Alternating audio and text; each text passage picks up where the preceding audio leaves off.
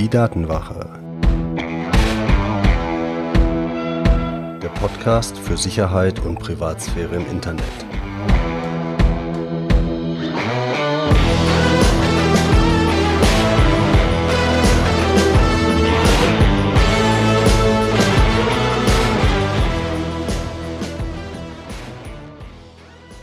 Hallo und herzlich willkommen zur neuen Folge der Datenwache. Das ist Folge 26. Heute schnacken wir über Biometrie und ich bin Mitch. Wenn wir von Biometrie reden, dann reden wir, wie der Name schon sagt, über die Vermessung von Lebewesen. Und wir werden uns das natürlich mit unserem speziellen Fokus auf Sicherheit, auf Datenschutz anschauen. In diesem Fall also speziell biometrische Verfahren wie Fingerabdrücke oder Gesichtserkennung zur Identifikation, zur Zugriffskontrolle. Wir schauen uns hier also heute mal nicht an, wie ihr euren Schlaf am besten überwacht oder euer Körpergewicht am besten messt. Und dazu gucken wir uns nachher an, welche Verfahren es überhaupt gibt, was davon sicher, unsicherer ist, welche Vor- und Nachteile das Ganze hat. Und natürlich kriegt ihr am Ende auch wieder einen Tipp, wie ihr das Ganze sinnvoll einsetzen könnt, wie ihr Biometrie sicher verwendet, beziehungsweise wie ihr euch schützen könnt vor irgendwelchen Risiken. Die Leser meines Newsletters Klartext wissen bereits, neben dieser rein physiologischen Biometrie, also dem Vermessen von Körpereigenschaften, gibt es auch eine verhaltensbasierte Biometrie, also zum Beispiel auf Basis eurer Tippgeschwindigkeit. Das wird gerne von Banken eingesetzt, um euch zu identifizieren, um sicherzustellen, dass ihr kein Verbrecher seid Darüber reden wir in Folge 27, weil da gibt es einige sehr spannende Anwendungen für und sehr spannende Implikationen auch natürlich auf unsere Privatsphäre. Hier in Folge 26 diese Woche geht es um äh, physiologische Biometrie, das heißt Vermessen des Körpers. Und dann springen wir auch direkt rein und schauen uns an, welche Verfahren gibt es denn da eigentlich. Und klar, am bekanntesten sind so Fingerabdrücke, Gesichtserkennung, Iriserkennung, aber auch Venenerkennung und Stimmerkennung findet so ihre Anwendung. Es kommt immer so ein bisschen auf den Einsatzbereich an. Wir fokussieren uns hier, weil es einfach bei den meisten im Alltag ja doch das gebräuchlichste ist, auf Fingerabdrücke und Gesichtserkennung. Und da muss man ja sagen, da haben biometrische Verfahren ja durchaus ihre Vorteile. Also meistens funktioniert es ja schon schön schnell. Mal einfach den Finger drauflegen, mal eben kurz das Handy angeguckt und schon ist es entsperrt. Deutlich angenehmer als einen Code eintragen. Und wenn man den Code 70 Mal am Tag eintippen muss, dann hat man meistens ja auch nicht den komplett komplizierten, sondern hat dann meistens irgendwie einen einfachen. Das hat also auch seine Vorteile in irgendeiner Form. Es ist bequem, es geht schnell und wenn es mal nicht schnell geht und nicht bequem ist, dann nervt's, weil man Handschuhe anhat, weil man im Winter den Schal übers Gesicht gezogen hat. Ganz klar weiterer Vorteil, man kann sein biometrisches Merkmal nicht wirklich vergessen. Fingerhasse immer dabei, Gesicht typischerweise auch. Und dann klingt das Ganze ja auch erstmal sicher. Denn auch wenn der eine oder andere sich vielleicht schwer tut mit Leute wiedererkennen, irgendwie sehen wir ja doch alle unterschiedlich aus. Und spätestens aus unseren ganzen Tatortsendungen wissen wir ja, so Fingerabdrücke sind komplett einmalig. Das heißt, wenn das nicht sicher ist, was denn dann? Und da wird natürlich auch viel Werbung mitgemacht und genau darauf herumgeritten. Wenn man sich jetzt allerdings mal so ein bisschen die Zahlen anschaut, dann gibt es von Apple Dokumente, wo sie sagen, die Wahrscheinlichkeit dafür, dass zwei zufällige unterschiedliche Fingerabdrücke als gleich erkannt werden vom System, ist 1 zu 50.000. Und 1 zu 50.000 ist natürlich jetzt erstmal relativ wenig.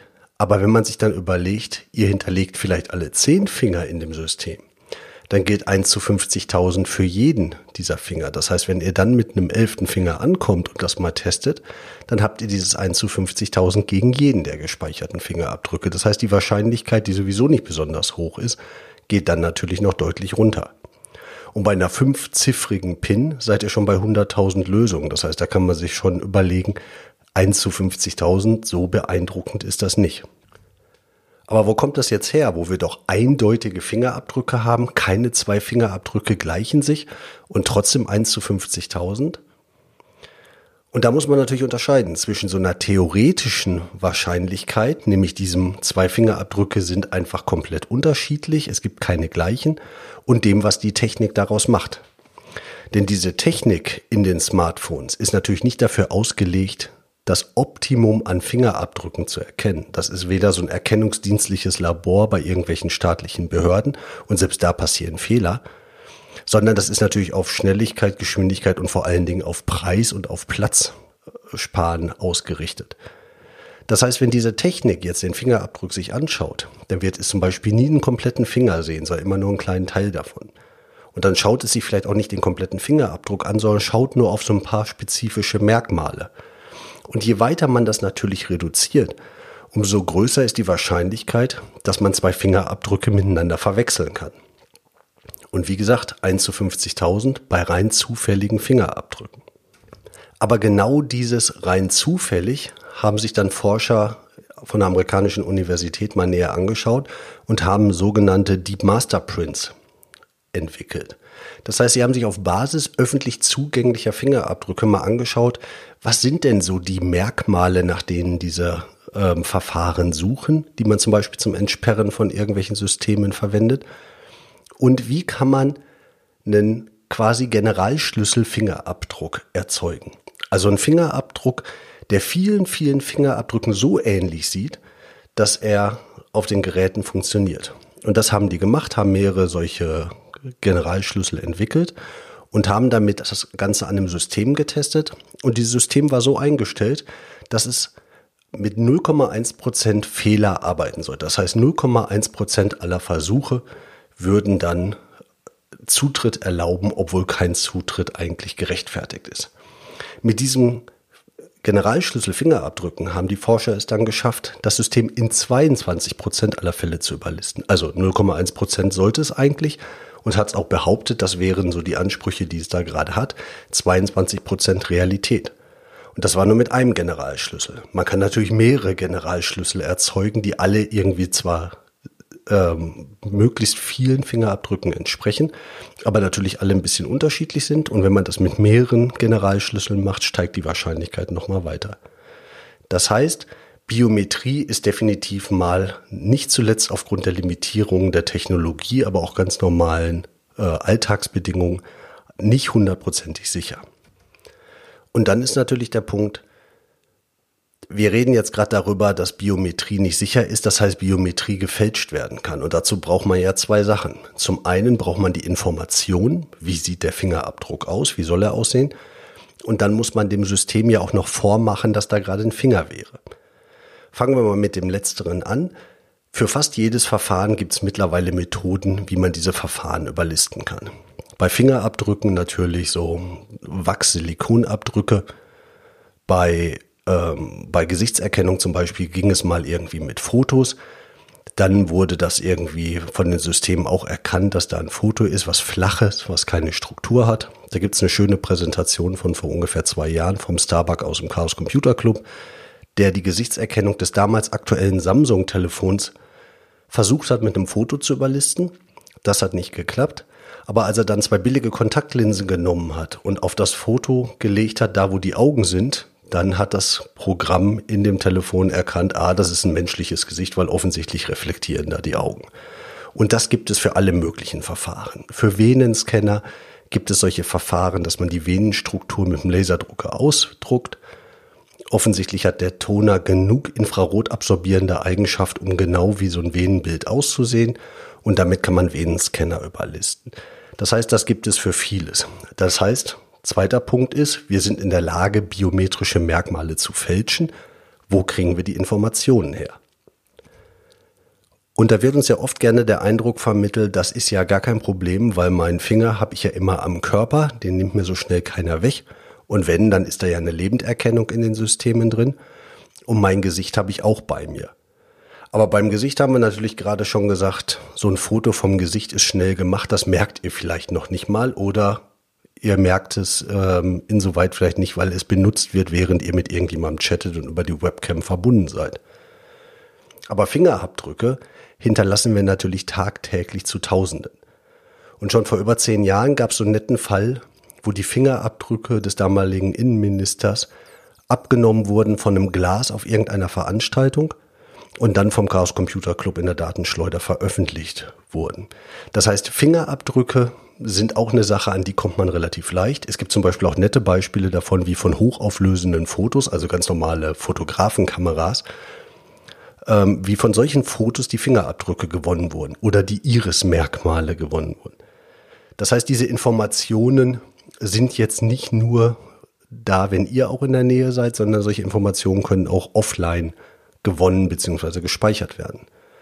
Und gespeichert ist natürlich noch ein anderer Punkt, weil die Geräte, auf denen ihr euch identifiziert, sei es euer Smartphone, aber vielleicht auch die Zutrittskontrolle in der Bank, diese Geräte speichern ja auch Informationen, um euch wiederzuerkennen. Und da kann es natürlich gut sein, dass es Systeme gibt, die versuchen, das möglichst sicher zu machen, dass die Informationen über zum Beispiel euren Fingerabdruck so gespeichert werden, dass daraus kein Fingerabdruck gefälscht werden kann. Aber ihr wisst ja halt nicht, was die Systeme machen. Und typischerweise findet sich immer irgendeiner, der da Bockmist baut, weil man vielleicht auch nicht alles vorhersehen kann. Aber wenn ihr euren Fingerabdruck irgendwo in einem System speichern lasst, wisst ihr einfach nicht, was für Informationen gespeichert werden und wie die verwenden werden. Und damit haben wir eigentlich alles zusammen, was es braucht. Wir haben technische Systeme, die nicht perfekt sind, einfach aufgrund der technischen Limitierungen der Alltagsbedingungen. Wir haben die Möglichkeiten, biometrische Daten nachzumachen, also zum Beispiel Fotos oder Fingerabdrücke halt entsprechend aus Wachs, aus Silikon. Und wir haben die Möglichkeit, an die Informationen zu kommen, diese Informationen zu gewinnen oder zu stehlen.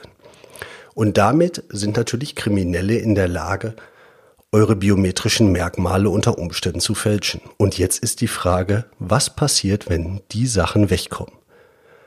Euer Fingerabdruck kommt weg, dann könnt ihr natürlich sagen, okay, dann benutze ich nie wieder meinen rechten Daumen, um mich irgendwo auszuweisen, weil der ist ja verbrannt. Ich habe ja noch neun weitere Finger. Beim Gesicht wird's schwierig. Wenn euer Gesicht in irgendeiner Form als Fälschung verfügbar ist, um damit Gesichtserkennungen auszutricksen, dann könnte es unter Umständen schwierig werden, sich ein anderes Gesicht zuzulegen oder eine andere Stimme oder eine andere Venenstruktur. Und damit ist man einfach bei diesen Limitierungen biometrischer Merkmale ein Passwort, so ärgerlich das ist, wenn das wegkommt, das könnt ihr austauschen gegen ein anderes, vielleicht auch ein besseres Passwort. Eure Fingerabdrücke und alles bleiben gleich. Aber komplett verdammen soll man Biometrie ja halt auch nicht. Wie gesagt, es ist bequem, es ist schnell und es macht das Leben in manchen Fällen ja auch einfacher.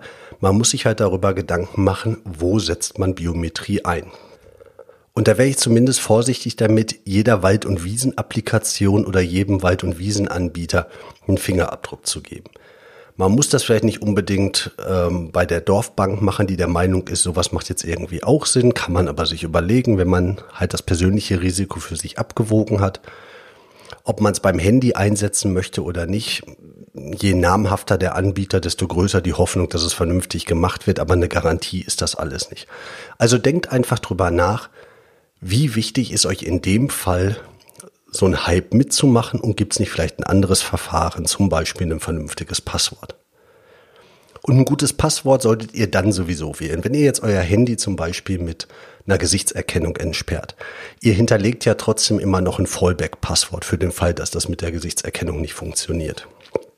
Das Passwort sollte jetzt wirklich gut sein, weil jetzt habt ihr echt keine Ausrede mehr zu sagen, Mensch, ich nehme da viermal die Null als meine PIN, sondern das darf jetzt auch mal was längeres sein. Und länger sind in dem Fall mindestens mal acht oder zehn Zeichen und darf auch ein bisschen komplizierter sein als euer Nachname oder euer Geburtsdatum, weil ihr braucht's ja nicht mehr so häufig. Und dann ist, wenn euer Handy geklaut wird, und wir mal annehmen, der Dieb fälscht nicht eure biometrischen Merkmale, dann sind zumindest die Daten darauf sicher.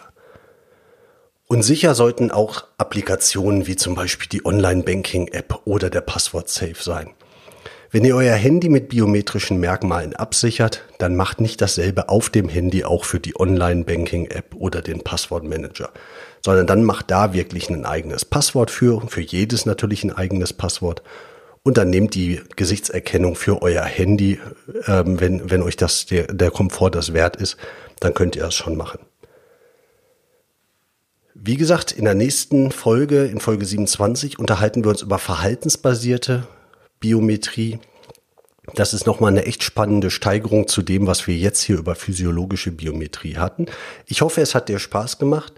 Lass mich gerne wissen, wenn du noch ähm, weitere Anregungen hast, wenn du gerne andere Themen hören möchtest, aber auch wenn du Fragen hier zur Biometrie hast, entweder auf der Webseite unter den Kommentaren oder schreib mir eine Mail an mitch.datenwache.de. Und dann hören wir uns in zwei Wochen wieder, ähm, dann mit dem Thema verhaltensbasierte Biometrie. Bis dahin, euer Mitch.